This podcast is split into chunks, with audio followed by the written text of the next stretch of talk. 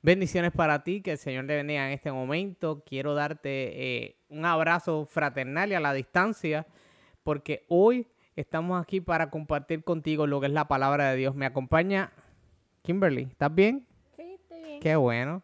Qué bueno que estás bien y qué bueno que tú también que me estás viendo y que nos estás viendo hoy, estás bien. Antes de comenzar, para comenzar y arrancar con el tema que tenemos hoy, que es un tema que mucha gente se lo pregunta, me gustaría comenzar con una oración. Así que ahí donde estás, inclina tu rostro, vamos a comenzar con una oración. Oramos. Señor y Padre, abrimos nuestra mente y nuestro corazón para recibirte a ti. Te pedimos que todo lo que tú tengas que decir, tú lo puedas eh, transmitir de una manera especial y diferente hacia nuestras vidas y que nosotros podamos de alguna forma u otra entender los planes que tú tienes para nosotros. Gracias por escucharnos y por bendecirnos. En el nombre de Jesús pedimos estas cosas. Amén. Bueno, Kimberly, hoy, ¿de qué vamos a estar hablando? La lección de hoy es, y es una pregunta, Ok. ¿Dios existe? Fíjate, es una pregunta que mucha gente se ha hecho. Yo tengo que aceptar que en algún momento de mi vida me la he hecho. Tengo que Yo aceptarlo. creo que eso es algo que todo el mundo se ha hecho esa misma pregunta. Sí, es, eh, fíjate. Vayas a la iglesia o no vayas a la iglesia, yo creo que todo el mundo se ha preguntado si Dios existe de verdad. Se lo preguntan, pero se lo preguntan más porque la gente quiere, es que existe este vacío que nadie puede llenar y entonces dicen, pero si nadie lo puede llenar y solamente Dios lo puede llenar, ¿por qué existe el vacío? Es como, como algo que la gente no entiende. Nosotros venimos a, explicarte, posiblemente por medio del estudio de la palabra y por medio de la Biblia. Aquí yo no vengo a inventar, aquí Kimberly no viene a inventar, aquí venimos a abrir la palabra y venimos a, a darte eh, lo que es, si Dios existe o no. Es una pregunta real y realista. Así que, la, ¿cómo, ¿cómo? Es más, vamos a hacer un ejemplo. Supón que tú tienes 10 pesetas en un bolsillo. Tienes 10 pesetas en un bolsillo, Kimberly. Y a cada una de esas pesetas le vas a poner un numerito del 1 al 10 y las vas a poner en orden. Normal. 1 al 10 y te las metes en el bolsillo. En orden. Entonces, lo que vas a hacer con ellas, vas entonces a meneártelas en el bolsillo o en el bolsito donde la tengas y vas entonces a tratar de sacar las pesetas en orden, que te salga primero Del, la que... del 1 al 10. Ajá. Ok. En orden del 1 al 10. Perfecto. Matemáticamente, la oportunidad que tengas de que saques la primera peseta con el número 1 en, es de Estadísticamente es u- 1. una de 10. Una en, una en 10. Sí, porque hay 10 posibilidades de que saques la 1. Y, que, y esto no es cuestión de suerte. Esto es cuestión de meter la mano y sacarla y que sea el 1. Y las otras oportunidades son de tomar el 1 y el 2 de corrido en una secuencia quizás que sea de, de 2, 100, en 100, Ajá. en una oportunidad de 100. Sí, porque, habría que seguir multiplicándolo. Eso, 10 por 10. O sea, tienes 10 posibilidades y de esos 10 posibilidades tienes 10 números con ella. Así que sí, básicamente y que es eso. entonces el 1, el 2 y el 3 es una oportunidad de una en 10 billones. Porque es 10 por 10 por 10 por 10 por 10. Así sucesivamente. Así que pareciera que básicamente es algo al azar. No sé, yo, yo entiendo que es como que algo de que sería, como le dicen por ahí, chepa. De, de una suerte que te sal, que tú metas la mano y saques la primera peseta. Y por esta razón, quizás son necesarias las mismas condiciones para que crea en que Dios existe o no existe. Y que la tierra quizás pudo haber aparecido de la nada o que alguien, o sea, Dios, haya creado la tierra. La, la Tierra gira sumamente rápido y eh, vemos la luna, ve- vemos la, la estrella, vemos el sol, vemos la luna y así sucesivamente. Y a veces hay gente y, y, pues, todo dentro de todo este aspecto hay que ver, hay que verlo como es. Hay gente que cree que ocurrió una explosión y de esa explosión se formó todo. Hay gente que cree que Dios habló y ocurrió una explosión y todo se formó. Hay gente que cree que Dios dijo y entonces se crearon las cosas. Todo va en, en- en una sucesión de, de- de ideas que mucha gente tiene.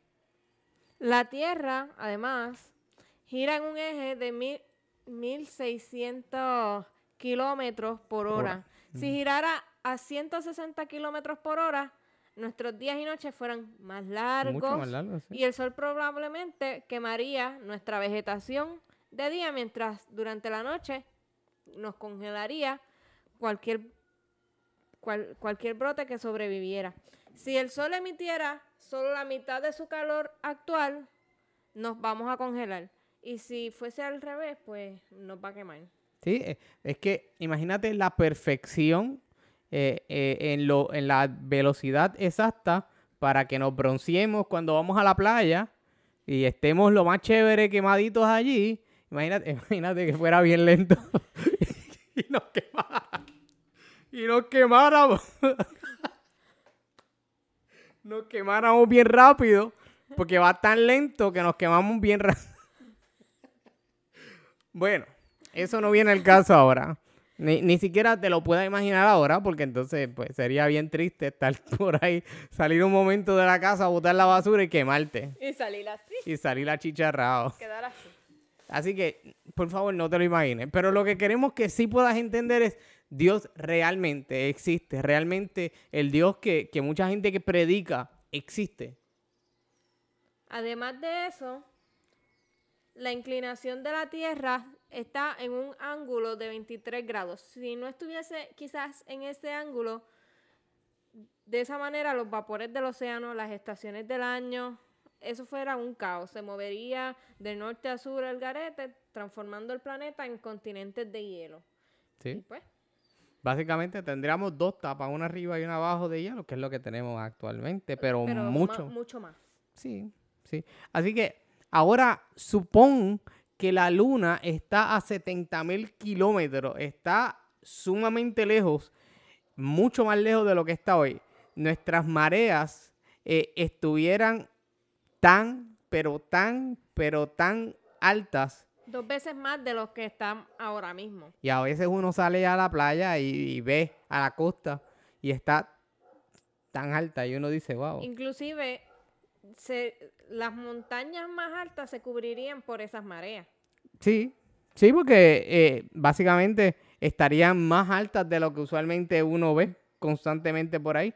Pero eso nos deja saber que todas las cosas que han sido creadas tienen unos propósitos tan particulares y tan exactos y que Dios las hizo tan milímetros, tan, tan, per- tan. Perfecto. Hay, hay tanto detalle en la creación Tanta perfección. Claro, la bueno, esa es la palabra, es verdad. Hay más, hay más perfección de la que posiblemente nosotros podemos hacer, porque adivina qué, guess what? Yo no soy perfecto. Kimberly, tú eres perfecta. No. Pues entonces, eh, la Pero- Ajá, Aunque esto va más adelante, pero Claro. somos hechos a la imagen de Dios. Y Amén. si Dios es perfecto, pues amén. Estamos en ese Estamos- proceso, llegando a ese punto. correcto. Dios no, no deja, esto, todas estas cosas que uno ve, no nos pueden crear más la duda de que Dios no existe. Por el contrario, tenemos que ver, como estaba diciendo ahora hace un segundo atrás, la precisión y el detalle de las cosas que Dios ha hecho son tan exactas que no es, no es posible que, que al azar, de chepa, de suerte, las cosas pudieran ser hechas. So que esto significa, vamos a entrar ahorita en unas preguntas, pero lo que hemos hablado hasta ahora, hemos llegado quizás a la conclusión de que Dios sí existe y aún más, Él, él, él mismo Dios es quien cuida el universo, el que está preocupado por cada uno de nosotros. Por eso Eh. es importante que lo conozcamos, cómo se presenta, cuáles son las características y especialmente todo aquello que Él realiza para hacer tu vida más feliz y victoriosa. Amén, amén. Pero ya arrancando con las preguntas. Kimberly, ¿cuánto en tu experiencia, según lo que tú conoces, el tiempo que tú llevas visitando la iglesia, escuchando de Dios, escuchando de las cosas de Dios, Ajá. cuántos dioses existen, según Bueno. tú? Que yo conozca y que yo he aprendido.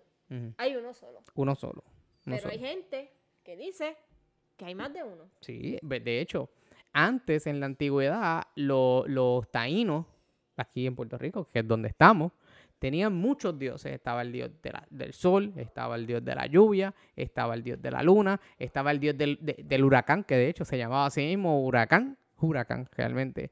Pero todos esos dioses, ellos lo- los ponían para al menos poder creer en la razón de lo, del por qué estaba pasando lo que estaba pasando. Si venía una ventolera, mucha lluvia y era un huracán para nosotros en nuestro tiempo, es un huracán, pues para ellos es que el dios huracán se molestó.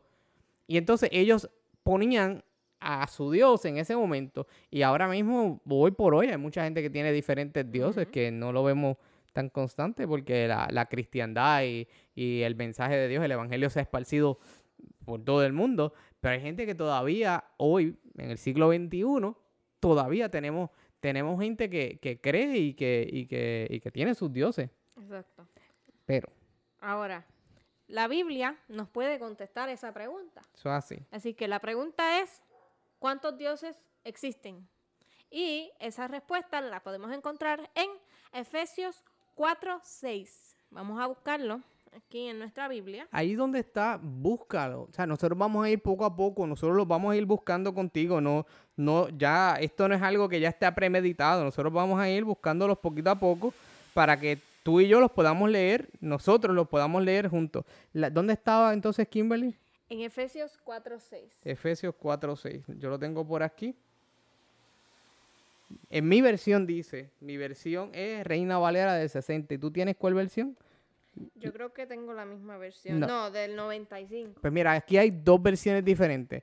En la versión que yo tengo aquí, me dijiste el 4:6. Dice, un Dios, un Padre de todos, el cual es sobre todos, por todos y en todos. En tu versión, ¿qué dice Kimberly? En la Reina Valera del 1995 dice, un solo Dios y Padre de todos, el cual es sobre todos y por todos y en todos. Básicamente dice lo mismo. Exacto. Así que la contestación que la Biblia nos da, que la palabra de Dios nos da, es que solamente existe un Dios. Un solo Dios. Y Más que nadie. está sobre todas las cosas. Eh, Es un solo todo. Dios, un solo Padre, un so- eh, eh, algo que es sobre todo, un Dios que es sobre todo, que es por todo, que es en todo, que es todo. Básicamente no, no da espacio a que nosotros podamos pensar que existen otros dioses o que existe eh, otra, otra, otra cosa en la cual creer. Eh, ese texto bíblico que está allí, en Efesios 4:6, me deja saber a mí que solamente hay un Dios. Y arranca diciendo así, un Dios. Más nada. Un Dios.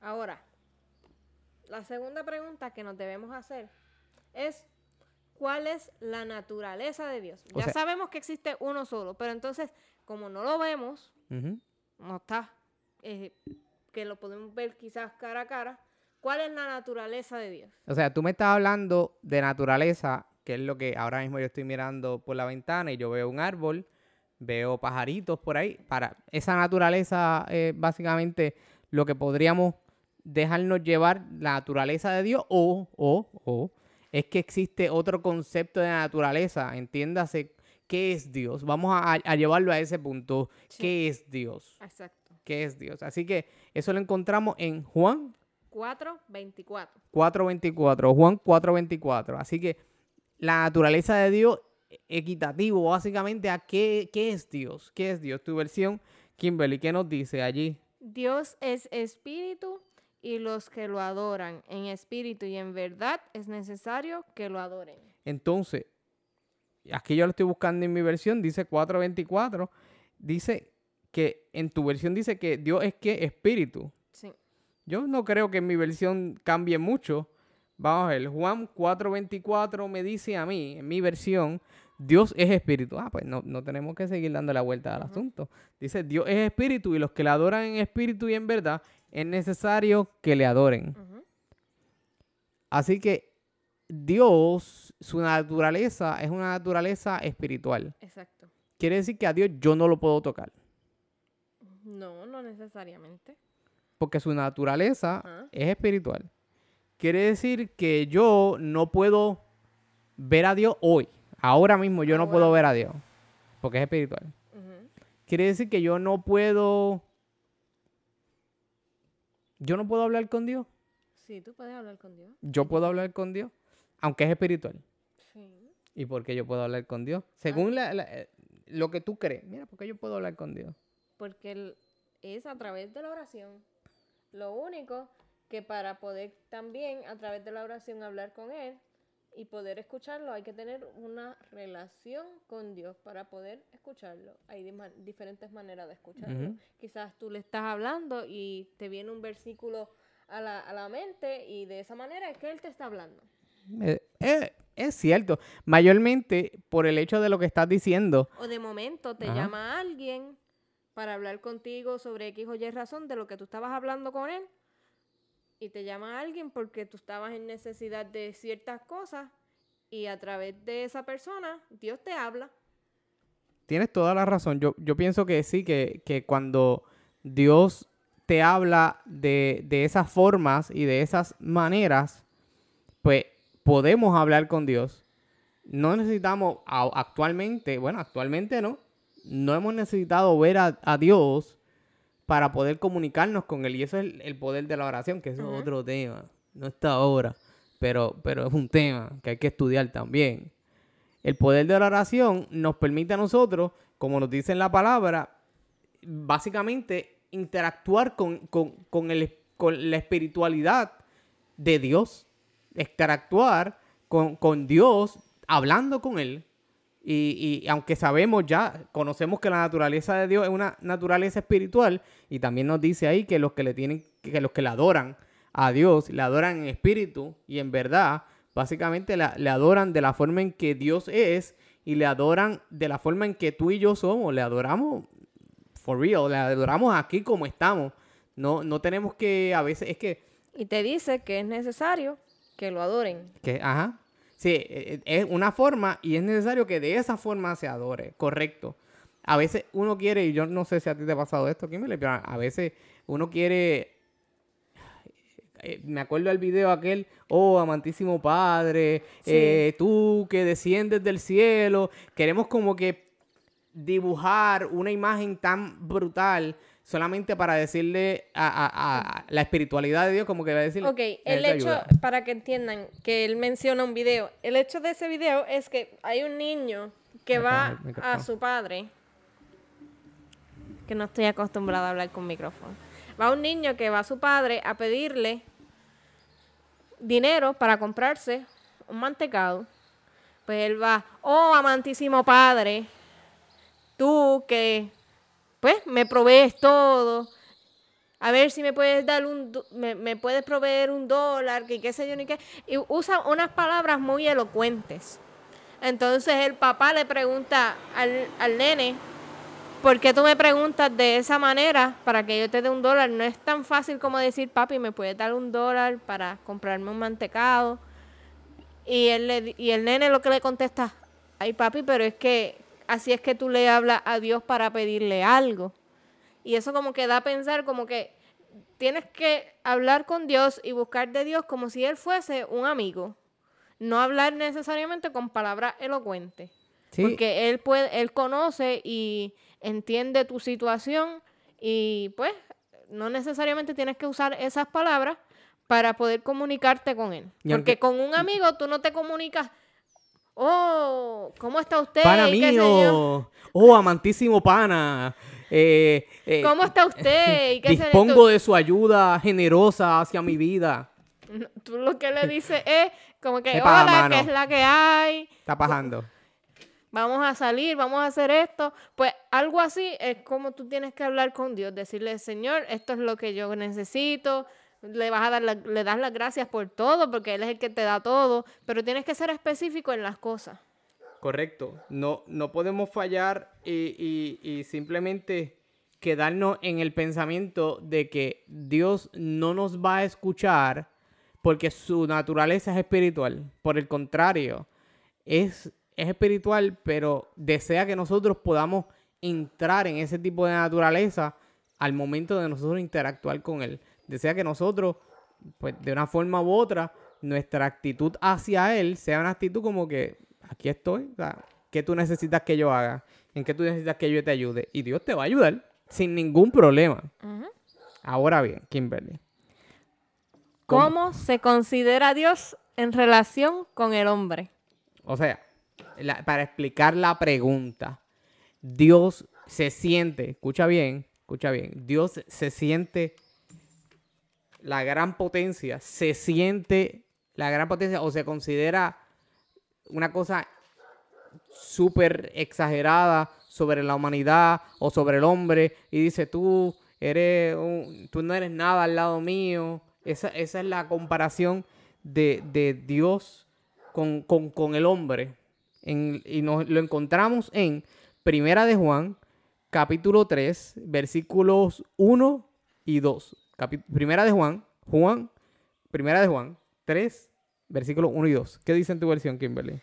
Mirad cuál amor nos ha dado el Padre para que seamos llamados hijos de Dios. Por esto el mundo no nos conoce porque no lo conoció a Él. Amados, ahora somos hijos de Dios y aún no se ha manifestado lo que hemos de ser, pero sabemos que cuando Él se manifieste seremos semejantes a Él porque lo veremos tal como Él es. O sea, la relación que tiene Dios con el hombre, el hombre se refiere a todos nosotros, es que somos sus hijos. Por medio del amor que Dios nos da. O sea, dice en la versión, es la misma, básicamente es exacta, exacto, letra por letra mirar cuál amor nos ha dado el Padre al hacernos llamar, al hacernos llamar hijos de Dios. Cuando vemos y escuchamos esa connotación del Padre, la vimos en la primera pregunta, cuando decía un Dios y un Padre. O sea que ya sabemos que cuando, que cuando estamos hablando del Padre, estamos hablando de Dios. Dice, mira cuál amor nos ha dado Dios que nos ha llamado sus hijos. Así que la consideración como, como Dios se considera con el hombre es esta relación de papá e hijos. No se considera, ah, tú no, nada, olvídate de eso, no. El amor es tanto que su representación hacia el ser humano, hacia el hombre, es de, tú eres mi hijo y yo te amo porque tú eres mi hijo. Y quizás si tú no, si tú no creciste quizás en una familia cristiana, tú ahora mismo quizás no entiendas muy bien esto porque no lo sabías. Y como dice la Biblia, o sea, el mundo no nos conoce como sus hijos porque no ha conocido al, Padre, o sea, a Dios todavía. Cuando tú conozcas y tengas esa relación con Él, ahí tú vas a entender y vas a saber que todos nosotros somos sus hijos. Entonces, por eso es que, eh, y esto es una duda que posiblemente gente tiene, posiblemente no la tiene, pero como quiera yo la voy a decir, por eso es que cada vez que tú vas a una iglesia o que compartes con alguien de la iglesia, ¿cómo te dicen? ¿Cómo se dicen en la iglesia? Hermanos. Hermanos. ¿Por qué? Porque si somos hijos de Dios, todos se supone que seamos hermanos. hermanos. Por eso que tú vas a un lugar y, en muchas ocasiones yo lo he hecho, que mira, el hermano fulano y el hermano fulano no va a mi iglesia, pero el hermano fulano es una persona que si yo la considero un hijo de Dios, pues es mi hermano, es mi hermano. Por lo tanto es, es, e, es esa comparación donde Dios está llamando a, su, a sus hijos y le está diciendo, mira, ¿sabes qué? Tú eres hijo mío. Yo no quiero que tú pienses otra cosa que no sea que tú eres mi hijo. Que tú e, eres mi hijo y el que no te tome a ti en cuenta o el que no piense que eso es así es porque no me ha conocido a mí. Porque si, por ejemplo, yo tengo dos hermanos, tengo una hermana y tengo un hermano. Y mi hermana y mi hermano son familia mía.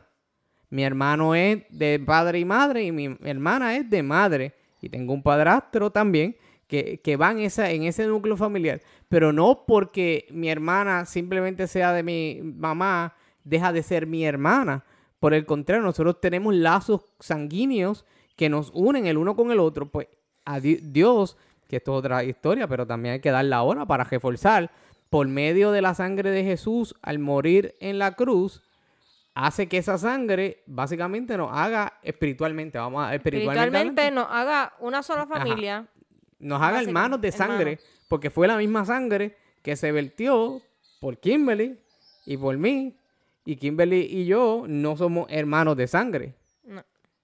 Así que esa, esa es la comparación. Y eh, bueno, no es la comparación, es la consideración de Dios hacia nosotros.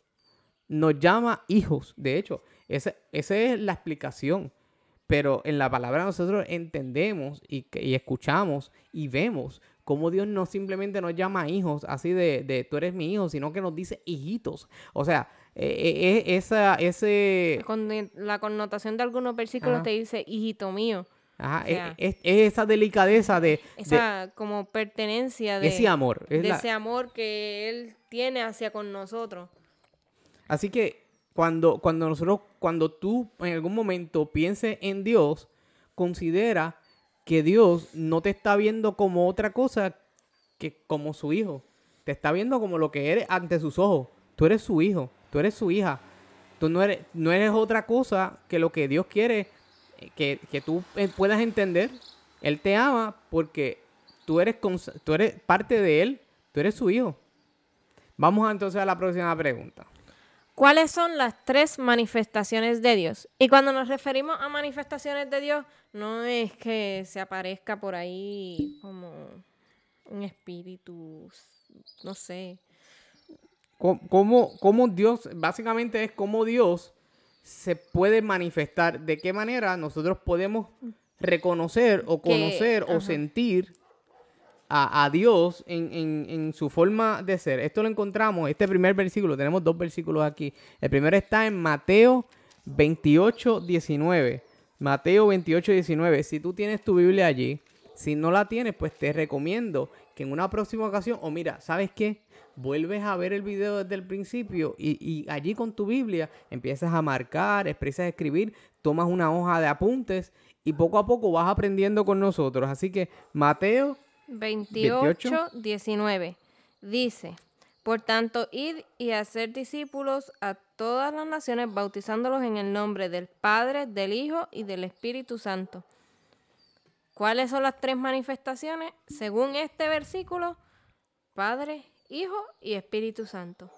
Es un solo Dios, pero Correcto. se manifiesta de tres maneras.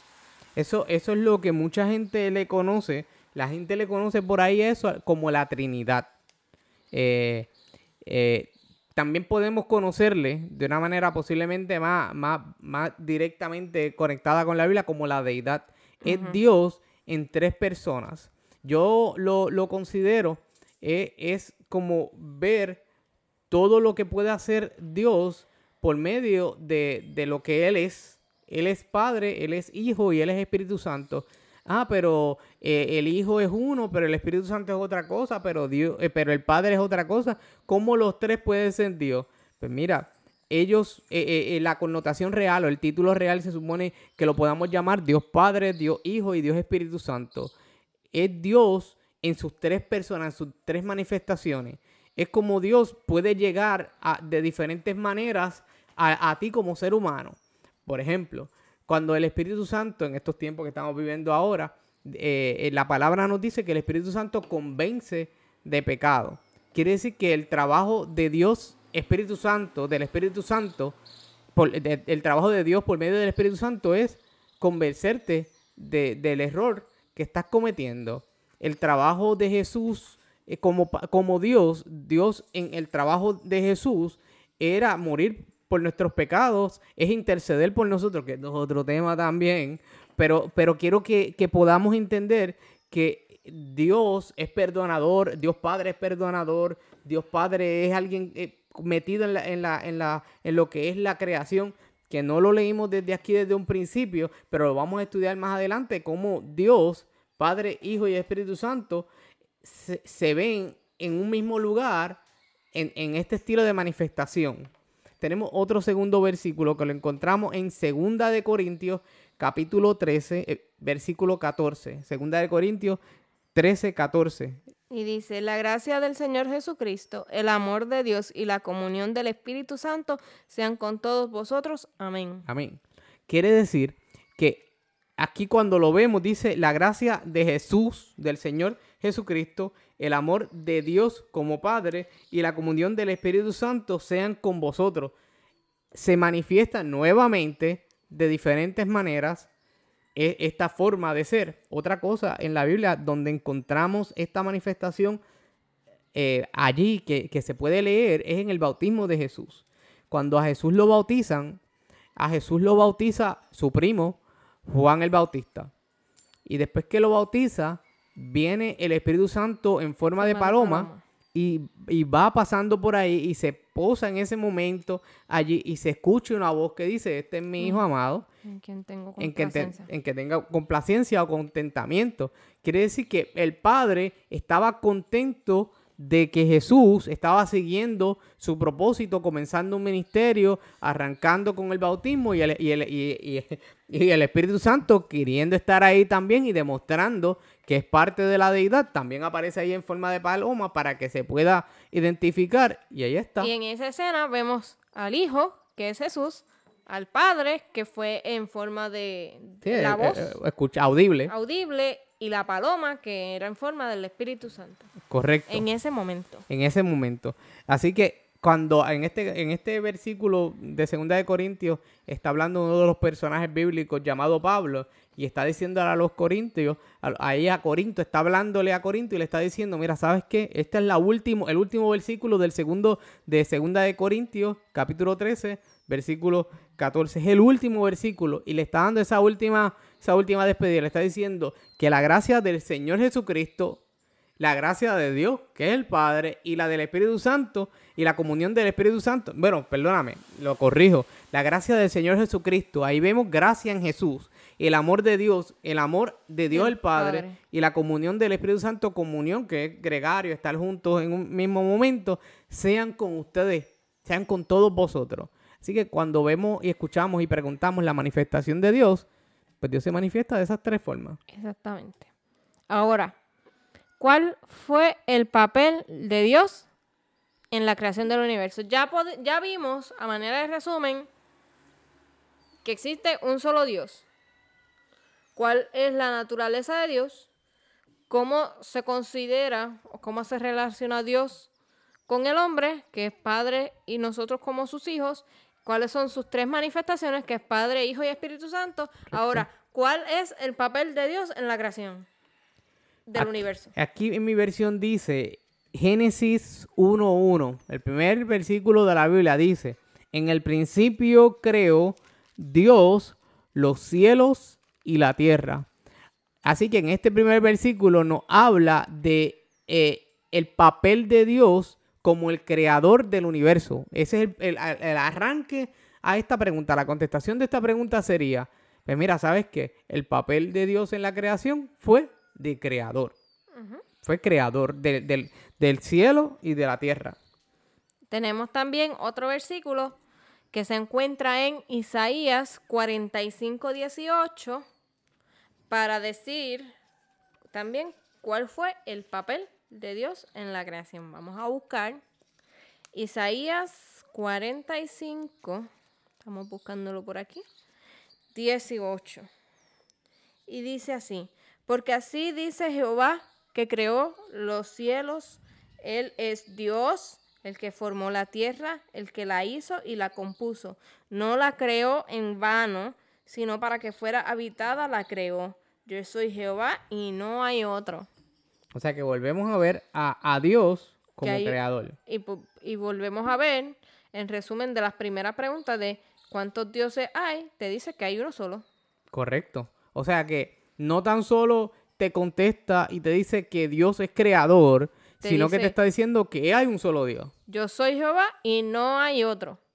Correcto. O sea, ya. Si te quedaba duda hasta este momento, pues mira, aquí está la contestación que tú estás buscando. Ya lo dijimos en un principio, que hay personas y, y- y- y no queremos que de ninguna manera se entienda de que eh, usted eh, tiene que correr la hora y tiene que eh, cambiar todo su pensamiento. Esto es, un, esto es un estudio que estamos haciendo. Estamos conociendo a Dios por medio de su palabra. Estamos conociendo quién es Dios. Dios existe, no existe. ¿Por qué Dios existe? ¿Qué hace Dios? ¿Qué se supone que haga Dios por mi vida? ¿Qué, qué estaba haciendo Dios? Cuando dicen que es del Big Bang, pues mira, el Big Bang existe, Dios existe. Son tantas preguntas resumidas en una misma cosa. Y allí vemos que Jesús, eh, que Dios Padre, Dios Hijo y Dios Espíritu Santo se, mo- se preció, eh, se, se eh, ¿cómo podría decirlo? Están en un mismo lugar. Están, ¿Son o no? están en un mismo lugar haciendo el cielo, la tierra. Y ella estaba diciendo, mira, yo soy Jehová y yo, yo soy el creador.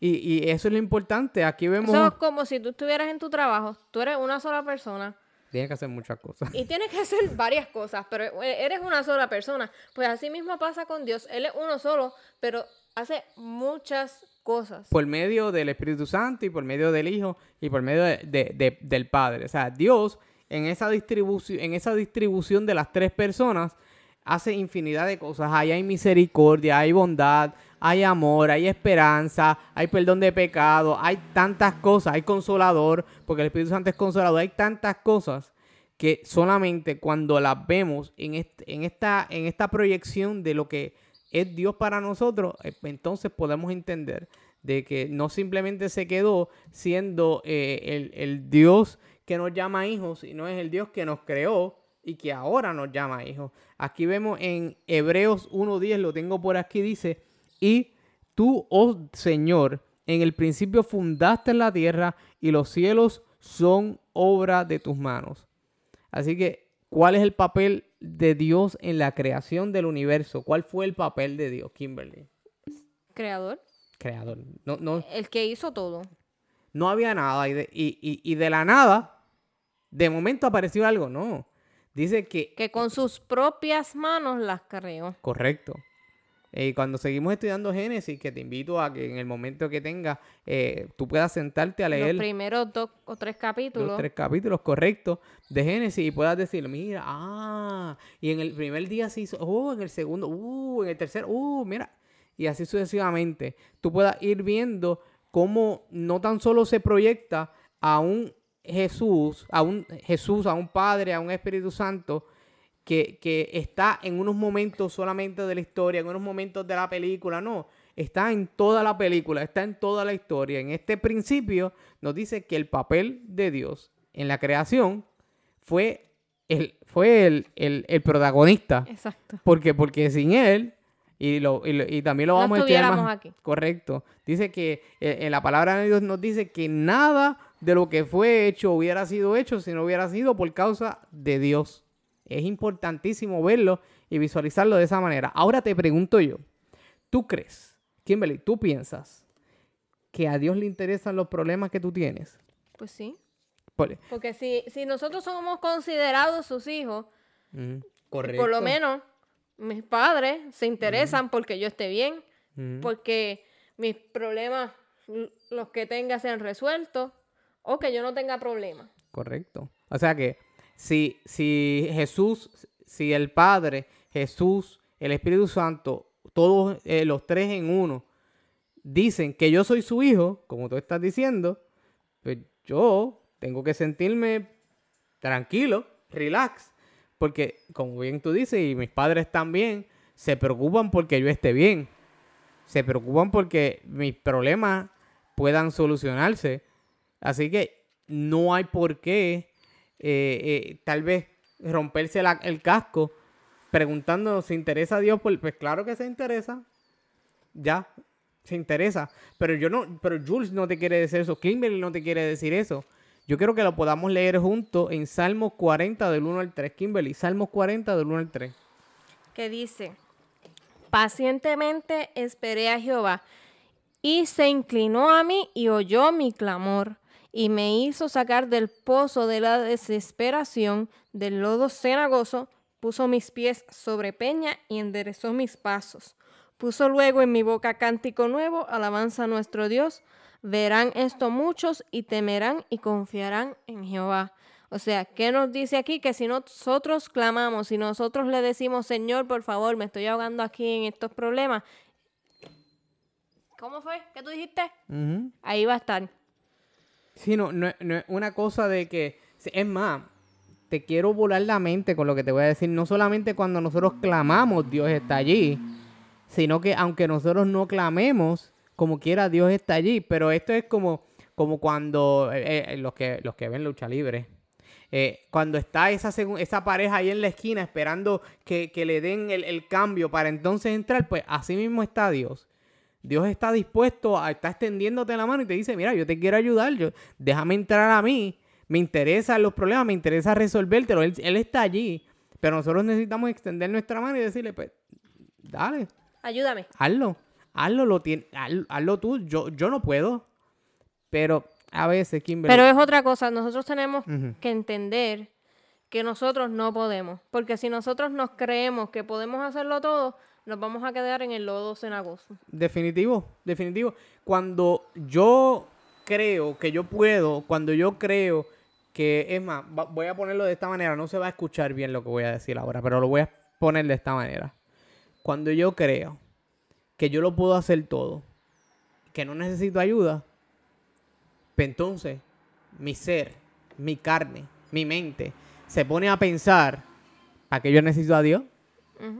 ¿Para qué yo lo necesito? Si, si realmente yo lo puedo hacer todo, yo tengo un buen trabajo, tengo una familia, tengo mi carro, tengo mi casa, no necesito a Dios. Nosotros lo podemos hacer todo si Por causa de tenemos a Cristo. Correcto, correcto. O sea, Y si clamamos a Él definitivo. para que Él nos dé la fortaleza. Y, y es más en, en la cuestión de los problemas. Miren, la, la ciencia ha demostrado que hay un espacio que nada puede llenar. Hay un espacio que nada terrenal puede llenar. Y le han dicho, y han dicho que ese espacio es perteneciente a Dios. Es perteneciente. eh, eh, m- el- mayormente lo han dicho que, es una, parte espiritual que todo ser humano debería tener. Y en esa parte espiritual que todo ser, hu- ser humano debería tener, mucha gente de otras religiones dicen, no, ahí en ese espacio yo pongo a, a X Dios, al- a, lo que sea, o sea, a lo que sea. Y yo pongo a esto, yo pongo a esto otro. Pero se ha llegado a la conclusión de que todo el mundo necesita algún tipo de esperanza, fe y algún tipo de creencia espiritual. Y entonces, cuando lo visualizamos de esa manera, cuando entendemos de esa manera, que es que Dios está tan, tan, tan pendiente a los problemas que tú tienes, que cuando tus problemas vienen y te quieren hacer daño, y cuando tus problemas vienen y te están abrumando, como bien decía Kimberly, cuando tus problemas vienen y te quieren eh, eh, te- terminar, pues entonces tú dices, no, pues Dios está al pendiente. Ahora bien, ya hablamos entonces de que si Dios se interesa por nosotros y conocemos de que hay un solo Dios, que son, se manifiesta en tres, Padre, Hijo, Espíritu Santo, Correcto. qué trabajo tuvo Él en la creación, que fue el creador, Él fue el protagonista de todo. Ahora, ¿cuáles son algunas de las características de Dios? Pues ya, ya vimos una, que la vimos al principio, cuando estábamos hablando de, de- la naturaleza de Dios, que es, eh, la encontramos nuevamente en Juan 4:24, que nos dice que, que ese espíritu, nos dice que Dios es espíritu, que lo que nosotros pues tenemos en la mente, y lo quiero leer nuevamente para ti, Juan 4:24, Dios es espíritu, y los que lo adoran deben adorarle, o le, adoran en espíritu y en verdad, y es necesario que así le adoren.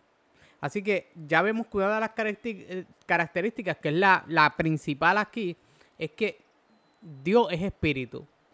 La segunda característica que la encontramos en Isaías 57, versículo 15, nos dice Que que es eterno. Él es eterno. Y el versículo dice, porque así dijo el alto y sublime, el que habita la eternidad y cuyo nombre es el santo, yo habito en la altura y la santidad, pero habito también con el quebrantado y humilde de espíritu, para reavivar el espíritu de los humildes y para vivificar el corazón de los quebrantados. Así que ya vemos que la característica, Él es espíritu. Y segundo, Isaías 57, 15 nos dice que Él es eterno. Y la eternidad, Kimberly, la podemos explicar desde todo. Me explico. Cuando algo es eterno, es algo que no tiene un principio definido y no tiene un, un final definido. Porque hay cosas que son infinitas. Y cuando algo es infinito, eh, eso infinito tiene que tener un, Un principio. principio.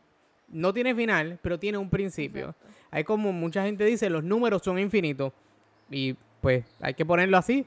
Siempre 1, 2, 3, 4, 5, 6, usted sigue contando y va a llegar hasta donde no puede.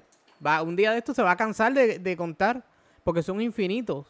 Más sin embargo, ti- tiene que comenzar la infinidad ¿dónde? En el 0 o en el 1. En muchos casos que mucha gente comienza en el 1. Pero comienza allí. Ahora, cuando hablamos de un ser eterno, es un, es un ser que desde siempre y para siempre. Que no- siempre ha existido. Sí, no, no tiene, no tiene un, un principio definido que tú puedas decir en el año tal comenzó. Exacto. Es eterno. Así que también entendemos que Dios en su característica no cambia. En Santiago 1.17 dice, toda buena dádiva y, do- y todo don perfecto desciende de lo más alto, del Padre de las luces, el- en el cual no hay mudanza ni sombra de variación.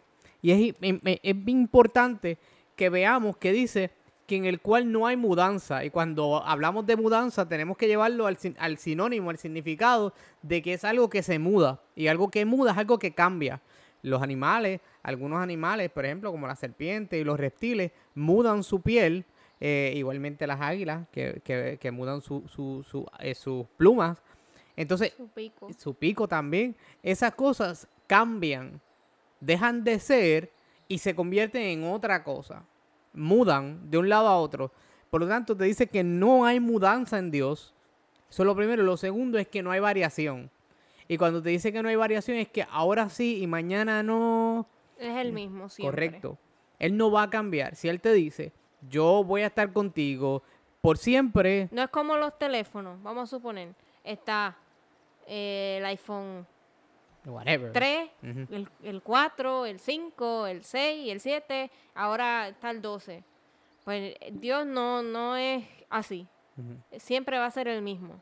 Correcto, va a ser el iPhone, el iPhone eterno, para siempre, con todos los mejores features que tú te puedas imaginar. La realidad es que mucha gente piensa que Dios cambia. Mucha gente piensa que Dios tiene una forma de ser ahora y una forma de ser después. Ah, es que si tú te comportas bien con Dios, pues Dios se comporta bien contigo. Y hasta cierto punto, posiblemente mucha gente piensa eso porque ven que hay mucha gente que está bien metida en las cosas de la iglesia y le va bien. Y dicen, ah, como tú estás bien con Dios, pero Dios no brega de esa manera. La palabra de Dios nos dice que el sol sale para los justos y para los malos. Quiere decir que cuando Dios va a bendecir y cuando Dios va a ayudar y cuando Dios va a escuchar y cu- cuando Dios va a trabajar, Él no cambia porque tú no le hayas prestado cinco minutos de tu atención. Él va a estar allí contigo y va a trabajar contigo. Porque Él no cambia. Posiblemente yo cambie. Posiblemente Kimberly cambie. Y al nosotros cambiar, quizás pensemos que Dios es el que cambió. Correcto. Pero Dios no va a cambiar. Y Él no varía ni muda una cosa con la otra. No hay variación. Si Dios te dice, yo voy a estar contigo, Él va a estar contigo. No hay por qué cambiar. ¿Qué más nos dice, Otra de las características es que Dios es perfecto. Y podemos ver eso en Mateo 5, 48, que dice, sed pues vosotros perfectos como vuestro Padre que está en los cielos es perfecto. Como habíamos dicho al principio, que ni Él ni yo somos perfectos, pero al ser creados por un Dios perfecto, podemos llegar a la conclusión de que en algún momento con nuestras acciones podemos buscar la perfección. Correcto, correcto. Nosotros no somos perfectos y yo me puedo equivocar y Kimberly se puede equivocar. No somos No. perfectos y No. eh, mentalmente quizás tampoco, pero al hacer las cosas que Dios desea que nosotros hagamos y nosotros por amor a Él va- vamos a hacer las cosas bien, podemos buscar y dirigirnos hacia esa perfección. Ya cuando estemos con Dios en el cielo, ahí seremos seres perfectos. Completamente perfecto. Porque Ya. va a haber un- una transformación. Definitivo. Y cuando va, esto es otro estudio, pero es importante darlo ahora. Cuando Jesús venga, seremos transformados. Y nosotros tenemos que, entender que la transformación es el cambio de algo. No, no tan solo te vas a quedar siendo tú, sino que vas a ser tú, versión 2.0. Va a haber una transformación, va a haber un cambio en ti. Es un cambio para beneficio. Pero tenemos que entender que eso viene cuando, con- cuando conocemos y estamos de parte de alguien perfecto, cuando caminamos en los pasos de alguien perfecto y que quiere que nosotros seamos perfectos como Él. Otra cosa de las características que Dios tiene es que Dios es sabio. Y cuando hablamos de que Dios es sabio, en Primera de Corintios capítulo 1, versículo 24 dice, mas para los llamados, así los judíos como griegos, Cristo es poder y sabiduría de Dios. Y mucha gente dirá, pero yo no soy judío, yo no soy griego, quiere decir que no es sabiduría para mí. Y cuando está hablando aquí de esa manera, lo que está diciendo es que para unos y para los otros, y habría que entrar más en el contexto del, versículo, pero le está diciendo para estos escogidos y para los que no se sienten escogidos, para estos que están señalados para esto y para estos que no se sienten señalados para eso, para ellos Cristo es poder. Y es poder de Dios. Y está hablando de que Jesús, en este caso, Jesús es poder de Dios. Y también es sabiduría de Dios. Y cuando vemos la sabiduría de Dios, vemos que Dios no se equivoca. Y cuando entendemos que Dios no se equivoca, no es simplemente de que Dios se equivoca ahora y trata de resolverlo después. No. Es que cuando Él va a hacer algo, lo hace de tal manera de que Él, de que Dios sabe en su infinita sabiduría, sabe que es para tu bien. Dice que Dios no es hombre para que mienta, ni hijo del hombre para que se arrepienta. Así que Dios no tiene por qué mentirte y no tiene que inventársela en el spot para que tú estés bien. Sin embargo, tampoco tiene que arrepentirse de nada de lo que ha hecho. Y mucha gente dice, no, pero es que él se ha arrepentido en otras cosas. Eso es otro estudio. Lo importante ahora es que tú puedas entender que el Dios que, que queremos presentarte es un Dios sabio, que quiere lo mejor para ti, que sabe lo que es mejor para ti. No tan solo que quiere lo mejor, sino que sabe lo que es mejor. Y como sabe lo que es mejor, pues entonces aceptamos esa sabiduría y creemos en esa sabiduría. La otra característica que podemos ver es que Él es santo. Y lo podemos encontrar en Éxodo 15, 11. Hay muchos versículos más que te dicen que Él es santo y que eh, los arcángeles lo llaman santo, santo, santo. Correcto. Pero el versículo que vamos a tocar ahora es Éxodo 15, 11. Y dice así. ¿Quién como tú, Jehová, entre los dioses? ¿Quién como tú, magnífico en santidad, terrible en maravillosas hazañas, hacedor de prodigios? Ahí, hay como que, como que yo no sé si, si, si, si lo puedes volver a leer por esta razón. Porque mucha gente posiblemente que nos está viendo ahora va a decir, pero ahí dice, como entre, entre los dioses. Ajá, y nos dijeron al principio que no hay otro Dios. nada más hay un solo Dios. Pero también lo explicamos al principio cuando dijimos que había mucha gente que tenía diferentes dioses.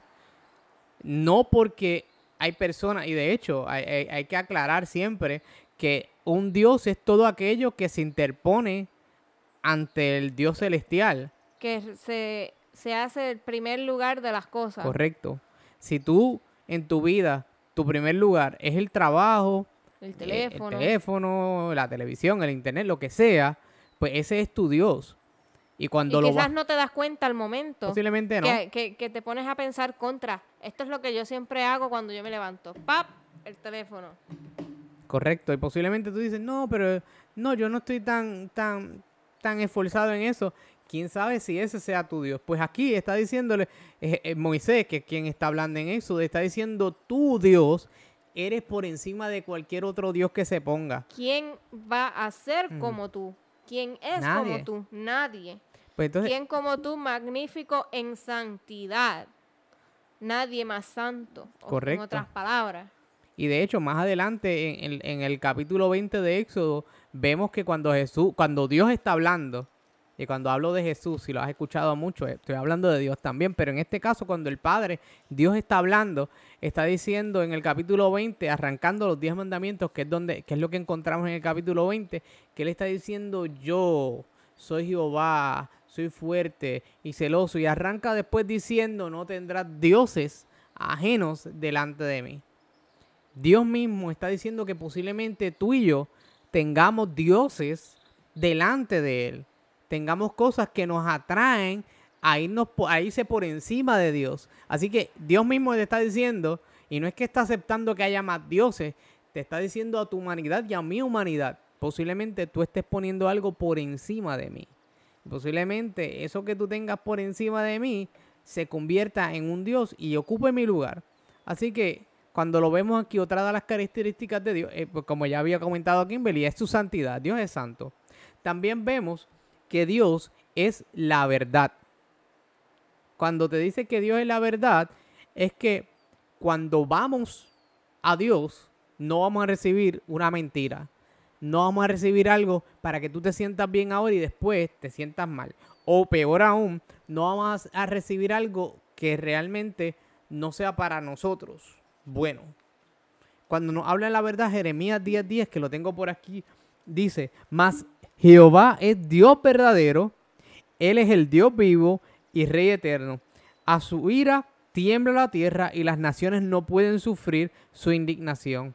Y aunque tiene mucho mensaje ahí adentro, lo que quiero que te lleve en este momento es que Dios es un Dios verdadero. Dios es un Dios que realmente desea que, lo que, sus palabras tú las puedas creer porque son palabras de verdad, no son palabras de mentira. Y hay otro versículo que dice, yo soy el camino, la verdad y la vida. Correcto. Y nadie viene al Padre si no es por mí. Jesús, cuando estaba aquí en la tierra y, se le, estaba, y le estaba hablando a los discípulos, le está diciendo, ¿sabes qué? Yo soy el camino, yo soy la verdad, yo soy la vida.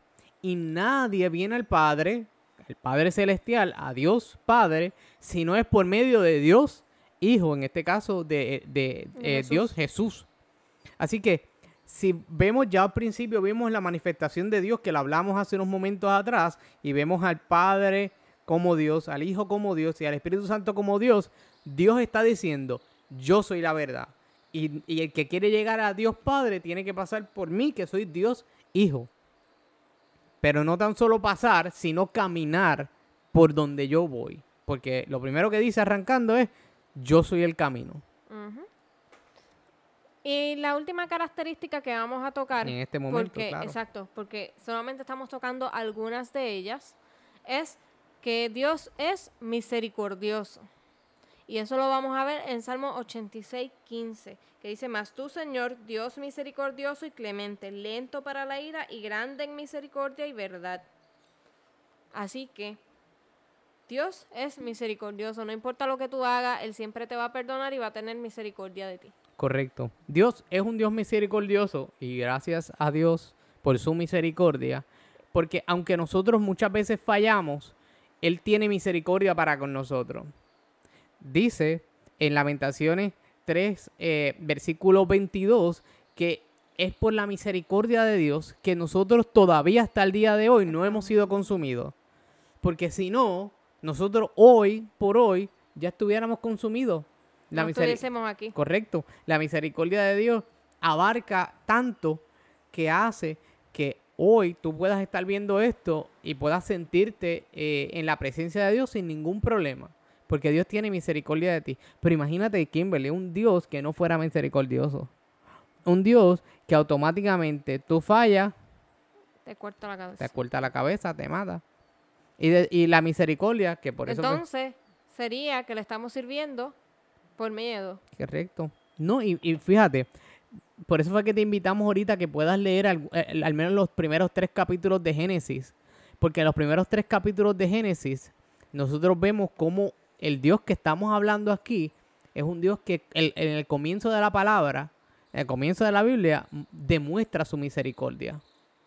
Cuando en el principio Dios lo crea todo perfecto y ocurre y entra el pecado a la tierra, Dios pudo haber destruido a Adán y a Eva en ese momento, pero su misericordia fue por encima y no necesariamente los, los, mantuvo donde estaban, sino que los llevó, pero no los mató. No simplemente los destruyó y que venga el próximo. Al contrario, tuvo tanta misericordia que, que, se creó un plan B, como quien dice, para, salvarlo. ¿sí? El plan A era que estuvieran sin ningún problema, no cayeran en pecado, no hubiera ninguna situación y hoy por hoy estuviéramos eternamente congraciados con Dios y deleitándonos eh, eh, de la presencia de Dios. Ocurre la entrada del pecado por causa de, la serpiente, en este caso Satanás, eh, revestido de, de esta serpiente, y Jesús, Dios, el Padre, el Hijo y el Espíritu Santo, se muestra en misericordia para con la humanidad y le da la oportunidad a que ellos puedan continuar viviendo, aunque en este caso, como ya podrás leer en, Génesis, fuera del Edén, fuera del paraíso, pero eh, todavía conservan su vida, aunque en ese momento, sí hay que aclararlo, eh, comenzó el countdown de los días de existencia de estas personas.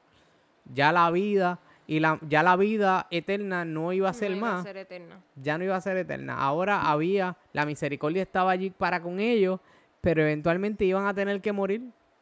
Y no es porque Dios sea malo, es porque Dios es justo al momento de demostrar su amor para con nosotros. Imagínate que nosotros estuviéramos eternamente pecando, eternamente en los problemas y situaciones que tenemos hoy por hoy. ¿Tú crees que sería una vida Justa. feliz o justa? No Dios no hubiese sido como que en ese caso tampoco misericordioso. correcto. eh, Porque si no, ¿Es verdad? estuviéramos pecando todo el tiempo, No, y en viviendo una, vi- una vida pecaminosa, sufriendo todo el tiempo, no moriríamos, pero estuviéramos sufriendo, no habría un plan de salvación, fuera un caos. Definitivo. Si tú piensas que ahora es un caos, imagínate si fuera todo el tiempo sin morir, sin... sin Sí, no habría fin. Imagínate no, no que hubiese fin. Imagínate que tú, que, que posiblemente tienes una situación ahora que te está corcomiendo la mente, que te está dañando la mente, esa situación nunca se fuera a resolver, porque pues Dios no es misericordioso de esa manera, entonces, porque nosotros continuamos pecando y fallando y pacando y fallando y tenemos una situación con el vecino y el vecino nos está haciendo la vida imposible y nosotros no podemos esperar que se muera, que tampoco es que queremos eso, ¿ves? Pero no podemos esperar que se muera porque no se va a morir, porque porque va a vivir eternamente. Pues la misericordia de Dios también se demuestra en ese momento cuando da la oportunidad a que el ser humano, aunque peca, pueda vivir, lamentablemente, ya comienza el countdown a dar, a dar hacia atrás hasta, los, hasta a contar sus días de vida. Ok, pasando a la otra pregunta, ya que nos extendimos un poquito en esta, Correcto. eh, ¿cuáles son algunas maneras en las que Él, o sea, Dios, se da a conocer? La primera forma, entre muchas, pero una de las más importantes es la naturaleza. La naturaleza es el segundo libro que Dios ha puesto para que todo el mundo le pueda conocer. Y cuando hablo de la naturaleza, lo encontramos también en el Salmo 19.1, que nos dice, los cielos cuentan la gloria de Dios y el firmamento anuncia la obra de sus manos. Ahorita Kimberly leyó que Dios hizo, fue el creador y con sus manos Fue que creó todo. fue que creó todo. Y este versículo nos está diciendo que el cielo anuncia esa gloria y no tan solo la anuncia, sino que el firmamento muestra visualmente. La obra que Él hizo con sus sus manos. propias manos. Así que la naturaleza, la naturaleza es muestra fehaciente, muestra real de un Dios viviente. Es la muestra de que Dios se preocupa por su humanidad. Cuando hablamos, cuando vemos la naturaleza, y mucha gente posiblemente no lo piensa así, pero la playa es parte de la naturaleza. ¿Y qué mucho le gusta la playa a la gente? Los ríos son parte de la naturaleza. ¿Y qué mucho le gustan los ríos a la gente? Las flores son parte de la naturaleza. ¿Y qué mucho le gusta a la gente las flores? Pues esa naturaleza que tanto tú te deleitas, ahí Dios se quiere encontrar contigo y, quiere manifestarte su amor por medio de esa naturaleza. Otra manera en la que Él se da a conocer es a través de, por la Biblia.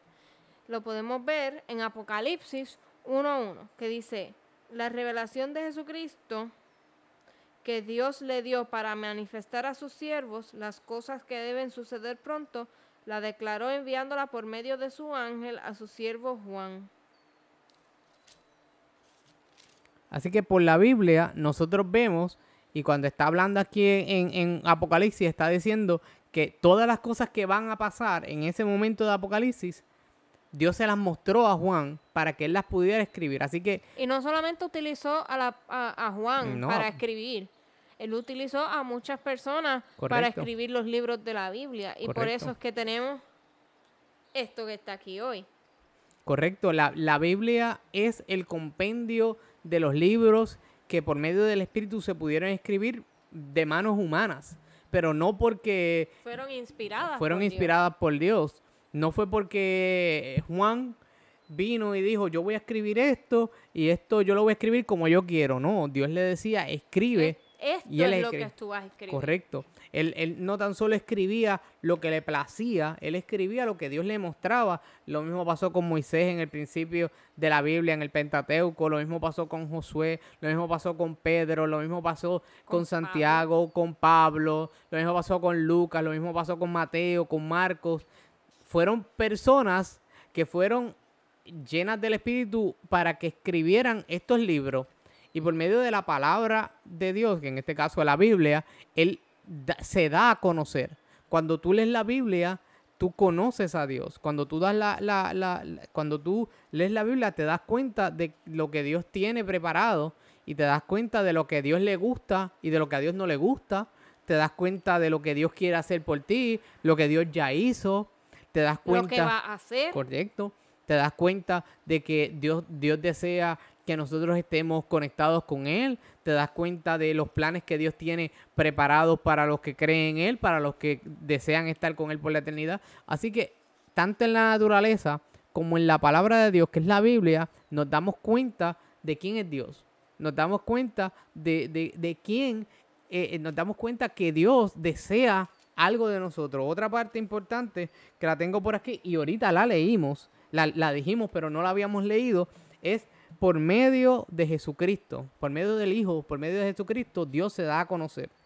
Y lo, y lo dijimos ahorita y lo encontramos en Juan 14, 6. Y Jesús le dijo, yo soy el camino, la verdad y la vida. Nadie viene al Padre si no es por mí. Así que Dios Padre se da a conocer por medio de su Hijo. Es como si alguien famosísimo quisiera que tú lo conocieras y te envía a una persona que te, que te puede conectar con él. No simplemente tú lo vas a conocer eh, directamente, no, es que vas a conocer a alguien que te puede acercar más a él. Dios, Hijo, en este caso Jesús, era Dios. Es Dios, dije era, pero es Dios, porque es eterno. Es Dios y Dios mismo, en, por medio de su Hijo, baja a la tierra para que lo puedan conocer a Él. Es, básicamente, en vez de nosotros buscar a Dios, Dios nos está buscando a nosotros y, quiere que nosotros lo conozcamos a Él. Es, esta, esto, yo quiero que tú me conozcas, aquí estoy, aquí estoy. Eso es lo que desea Dios para con nosotros. Dios no quiere otra cosa que no sea que nosotros podamos conocerlo a Él. ya lo leímos, naturaleza, Biblia y ahora por medio de Jesucristo. Ahora, ¿qué hace Dios en nuestro favor? Uno, está siempre interesado en nuestros problemas. En Salmo 46, 1 dice, Dios es nuestro amparo y fortaleza, nuestro pronto auxilio en las tribulaciones. O sea, que si estás en tribulación, necesitas fortaleza, solamente auxilio, Señor, ayúdame, Correcto. estoy. Y Él va a llegar allí y te va a dar la fortaleza que tú necesitas y te va a abrir el camino para que esa tribulación, ese problema, lo que tú tengas, se pueda resolver. Pero tienes que clamar. Correcto, y, y son cosas que Él puede hacer a nuestro favor. Y es algo que te está diciendo. Y si te lo está diciendo es porque de verdad Él se interesa en nuestros problemas. Volvemos, volvemos entonces atrás un poco, pero hacia adelante. Es como que estamos volviendo a repasar lo que ya dijimos, pero ahora entendiendo lo de, de todo punto de vista, Dios a nuestro favor también nos atiende con misericordia. Imagínate tú que estuvieras constantemente, dale que estarle pidiendo, pidiendo, pidiendo, pidiendo, pidiendo, y peor aún, quejándote, quejándote, quejándote, quejándote, quejándote, quejándote, quejándote, y Dios se cansara un momento y dijera, ya yo no te quiero escuchar quejándote, ya no, yo no te quiero escuchar pidiendo, ya, me cansé de ti. Por el contrario, nos atiende con misericordia. Jeremías 31.3 dice lo siguiente. Jehová se manifestó a mí hace un tiempo ya, diciendo, con amor eterno te he amado, por tanto te prolongué mi misericordia. Así que no tan solo te está dando misericordia ahora, sino que te la prolonga porque su amor es eterno. No es un amor que carece, no es un amor que se aguanta, no es un amor que ahora mismo está amándote y más ahorita olvídate del resto que no te va a dar amor. No, es un amor que va sin condición y es un amor que es eterno. Por lo tanto, cuando Dios nos atiende, nos atiende con su misericordia, nos dice, oye, papito, ¿en qué te puedo ayudar? ¿Qué es lo que, qué es lo que te tiene triste? Mamita, ¿qué es lo que te tiene mal a ti? ¿En qué yo te puedo ayudar? Y aunque Dios lo conoce, sabes que a Dios le gusta que nosotros le presentemos las cosas y le digamos, tengo problemas en el trabajo, ayúdame con el trabajo. Pero no solamente dile, tengo problemas en el trabajo, específicale cuál es el problema. Correcto. A Dios le gusta que nosotros hablemos con Él. Y le gusta, mira, dime en qué te puedo ayudar. Aunque Dios ya lo conoce, desea escucharnos. Qué bonito es saber que a Dios le gusta escucharnos hablar a nosotros.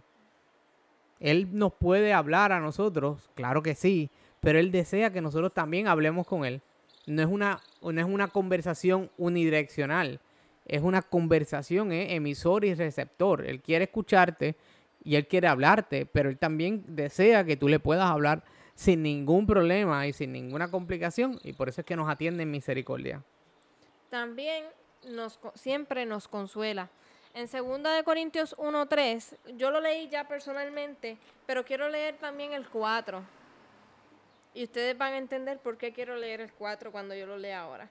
Bendito sea el Dios y Padre nuestro, Señor Jesucristo, Padre de misericordias y Dios de toda consolación, el cual nos consuela en todas nuestras tribulaciones, para que podamos también nosotros consolar a los que están en cualquier tribulación por medio de la consolación con que nosotros somos consolados por Dios.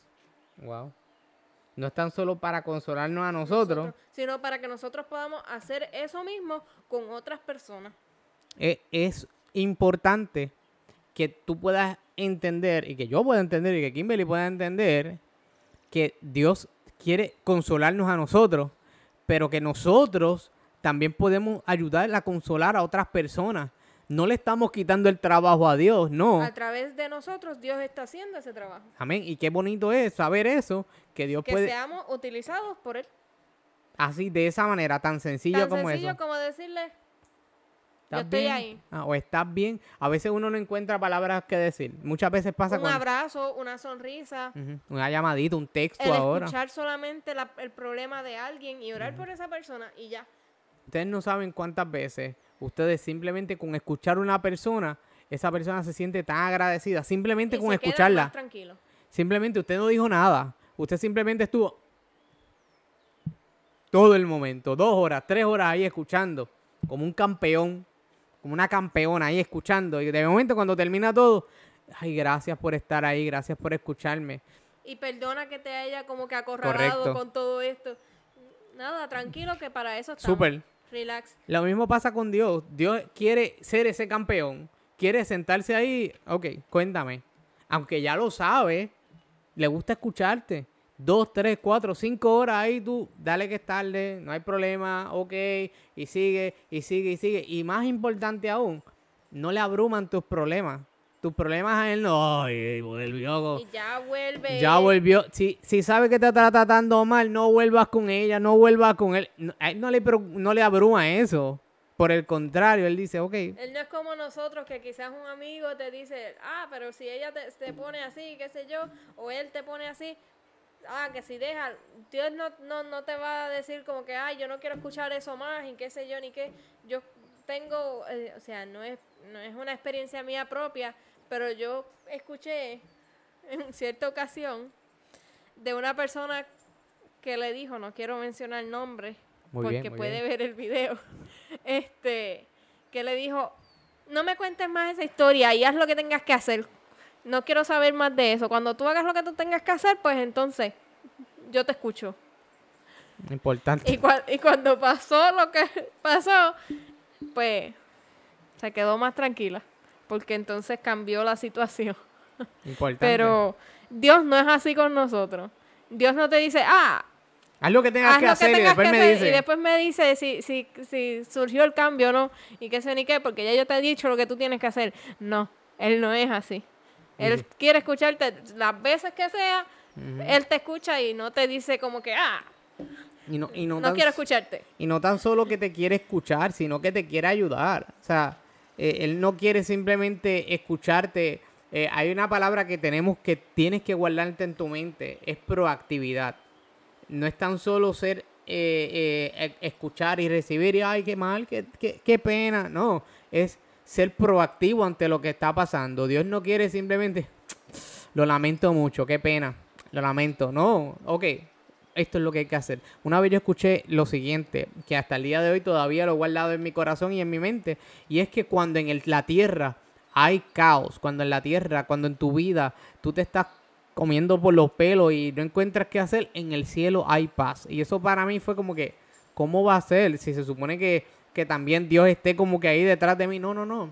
Porque ya sabe lo que tiene preparado. Entonces, como está tan seguro de lo que tiene preparado, pues en el cielo hay tranquilidad y paz. No hay por qué preocuparse.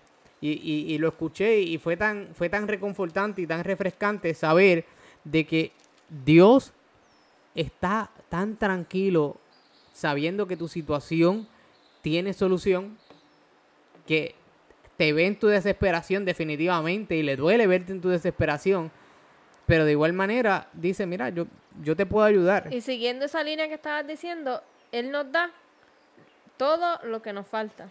Correcto. Jesús no nos va a dar nada que no necesitemos. Dios no nos va a dar nada que no necesitemos. El Espíritu Santo no nos va a dar nada que no necesitemos.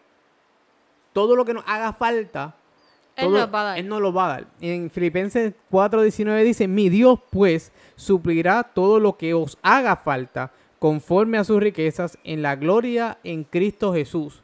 Así que la promesa que nos está diciendo en este momento en Filipenses 4:19 es que todo lo que te haga falta, Dios te lo va a suplir. Y eso es lo que estaba diciendo exactamente.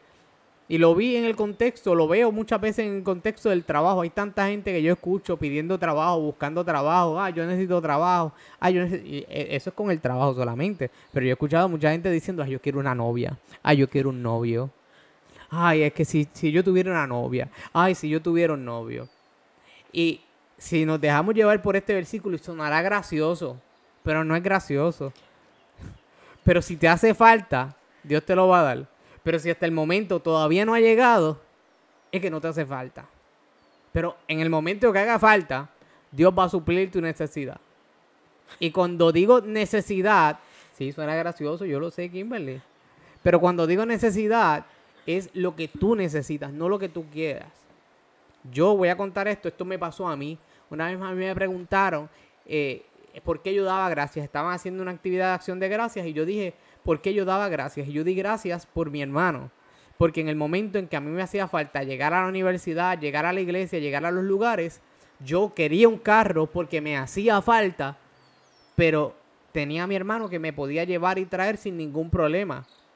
Y lo que a mí, a mí me hacía falta era la transportación, no era el carro. Y Dios suplió mi necesidad de transportación en esos momentos A través del hermano que tenía un carro. que tenía un carro, correcto. Por lo tanto, a veces nosotros creemos que lo que nos- nosotros necesitamos es lo que Dios va a hacer. Pero Dios sabe lo que necesitamos. Al momento en que entonces ya las cosas no podían seguir, apareció el carro. Sin, sin yo pedirlo mucho, el carro apareció. Así que Dios nos da lo que nos haga falta. Aquello que te haga falta, Dios te lo va a dar. Confía allí. Ahora que Kimberly. Ahora, a manera de resumen, para ir concluyendo, Correcto. podemos ver que solo hay un Dios, que la naturaleza de Dios es espíritu, que la relación en que existe entre el Dios y el hombre es que somos considerados sus hijos, que Dios se manifiesta de tres maneras, Padre, Hijo y Espíritu Santo, que el papel de Dios en la creación fue Creador ser de el todo. creador. Que Dios se interesa por nuestros problemas. Que varias de las características de Dios es, es espíritu, es eterno, que no cambia, es misericordioso, es perfecto, es sabio, es santo, es la verdad. Algunas de las maneras en que Dios se, se da a conocer es por la naturaleza, a través de la palabra, que es la Biblia, y a través de Jesucristo, que es el Hijo.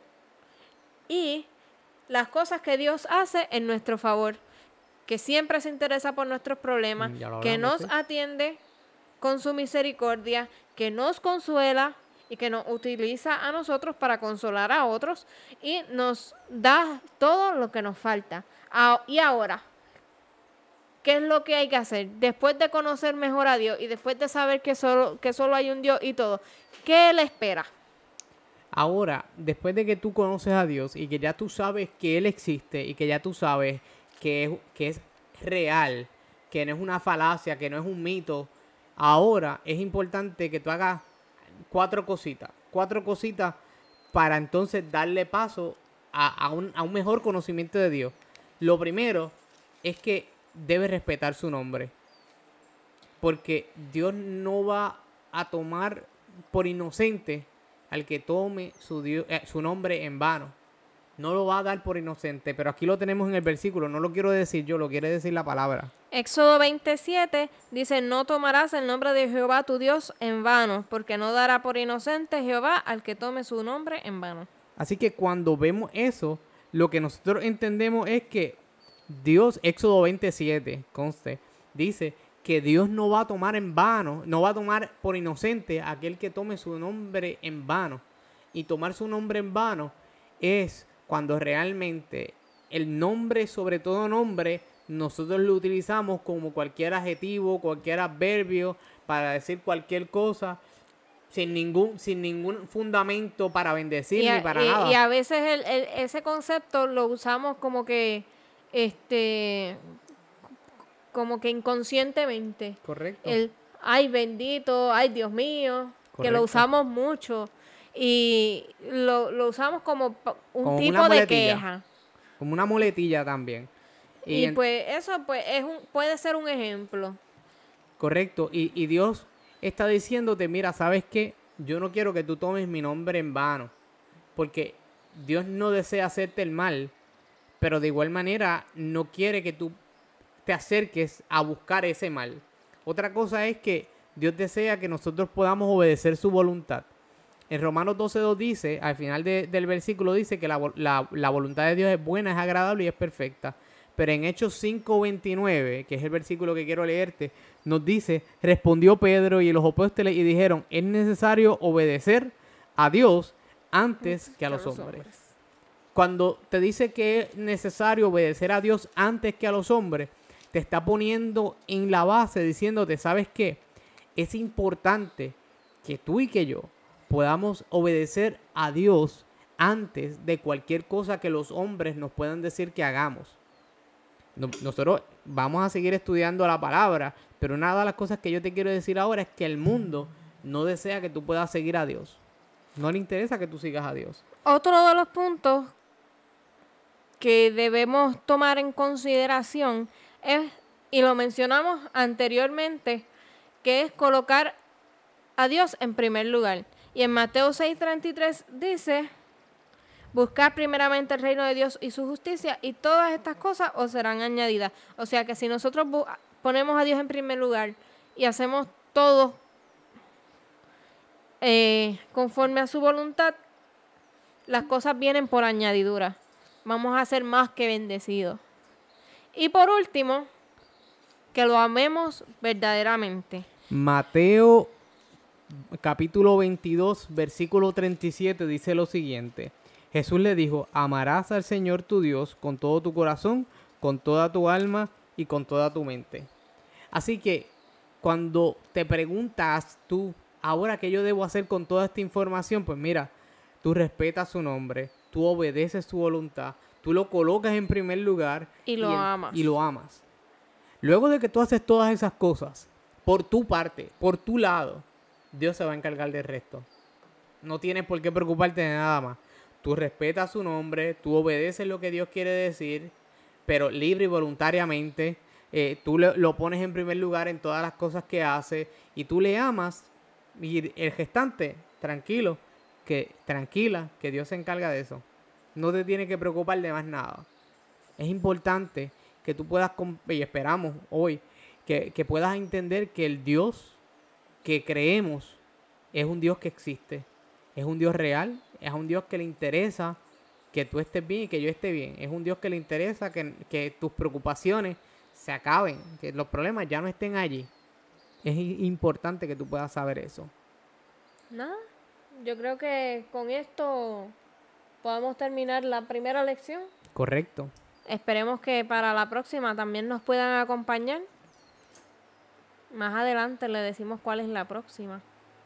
Porque no me acuerdo cuál es. Pero nada, que quede esto en tu mente grabado. Compártelo con los demás. Lo que tú has aprendido en el día de hoy, en la en el día de hoy. Momento que estés viendo esto. Este, recuerda siempre que si tú aceptas respetar su nombre, obedecer su voluntad, lo colocas en primer lugar, lo amas verdaderamente, todo lo demás viene por añadidura y vas a recibir mayor bendición de la que estás recibiendo en estos momentos. y vas a ser más feliz. Quisiéramos orar por ti en este momento. Ahí donde estás, inclina tu rostro. Si donde quiera que estés, separa un segundito para que entonces puedas escuchar esta oración y puedas orar con nosotros. Oramos. Señor, gracias porque eres un Dios real. Gracias porque por medio de la palabra podemos verte y conocerte. Gracias porque por medio de la naturaleza podemos escucharte, verte y saber más de ti. Gracias porque por medio de Jesucristo podemos saber de que tú tienes un plan con nosotros y es que nos volvamos a encontrar contigo en las mansiones celestiales. Bendice a todas las personas que han visto esto. Gracias por cada uno de, ellos. Bendice a sus familiares, Señor, y continúa siempre dirigiéndonos en tus pasos. En el nombre de Jesús pedimos estas cosas y las agradecemos. Amén. Mm.